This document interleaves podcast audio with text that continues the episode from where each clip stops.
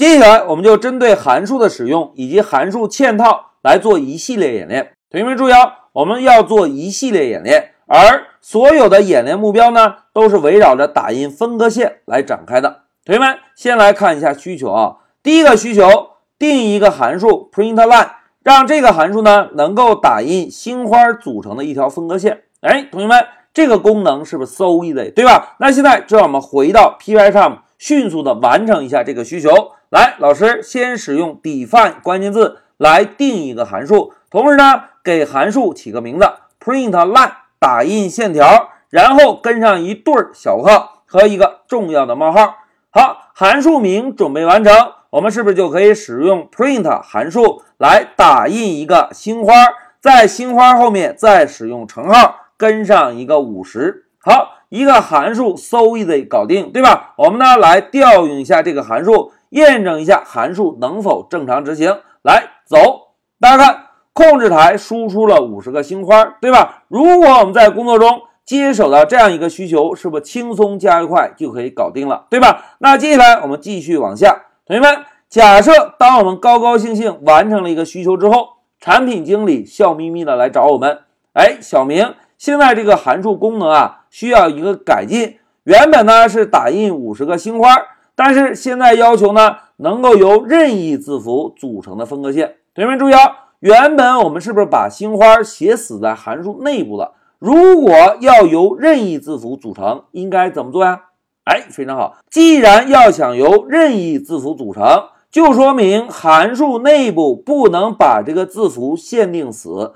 函数内部不能限定死，我们呢就可以使用参数来传递，对吧？那现在再让我们回到 Pycharm，把之前完成的函数修改一下。同学们看，现在的需求是星花不能确定死，那么我们就在上面啊定义一个形参，来给参数起个名字，叉一个叉是不是表示一个字符，对吧？那紧接着我们再使用形参，把之前使用的星花替换一下。来，老师呢把星花改成叉，改好了之后，同学们调用函数位置是不是也需要修改，对吧？那现在老师啊把 print line 的 line 全部删掉，在这里敲一个 P，同学们看一下，现在 Pycharm 就会给我们一个智能提示，print line 这个函数需要接一个字符参数，对吧？那现在我们就选中回车，然后呢跟上一个减号，好。代码调整完了，我们再点击继续来运行一下。哦，so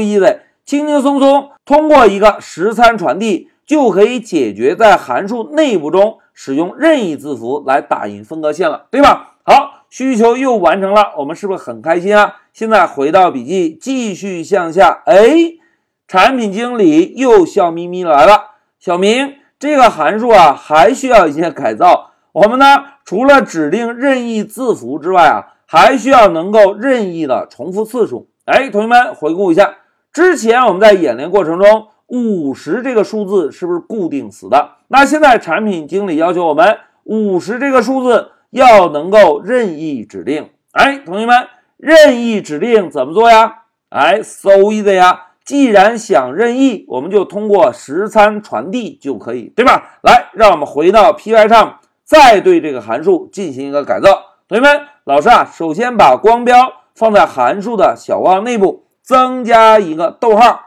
因为多个参数之间要使用逗号分割，对吧？然后呢，针对任意次数，我们呢再给形参起一个名字，这回呢我们起名叫 times，重复的次数。好，形参定义完成，我们是不是就可以把函数中？五十变换成形参，对吧？现在老师就把五十修改成 times。好，修改完成还不够，同学们在调用函数的时候，是不是除了传递拼接分割线的字符，还应该把重复的次数也传递进来，对吧？那现在老师啊，就在减号后面增加一个逗号，然后呢，指定一个四十。哎，这次我们希望来一个。四十个长度的分割线来运行一下，看一看，走，哎，分割线变短了。如果我们把这个减号改成 high 空格，再来一下呢，走，哎，大家看这个函数通过我们两次调整之后，灵活度是不是有了很大的扩展，对吧？而增加灵活度最重要的依赖是什么？哎，最重要的依赖就在于参数，哪一个想任意变化，哪一个内容我们就通过参数传递就可以，对吧？来，让我们回到笔记，同学们，在这一小节中啊，我们主要是针对函数的参数进行了三个演练，在这三个演练过程中，我们所有的目标都围绕着打印分割线，但是从最开始一个单纯的星星到任意的字符。到任意的次数，整个变化过程中最核心的变化是不是就是参数的变化？想要让哪一个内容能够任意的变化，我们呢就把这个内容提取到函数定义的形参，然后在函数调用时以实参的方式传递进来，这样函数的通用性以及灵活性是不是就会得到大大的改善？那讲到这里啊，老师先暂停一下视频。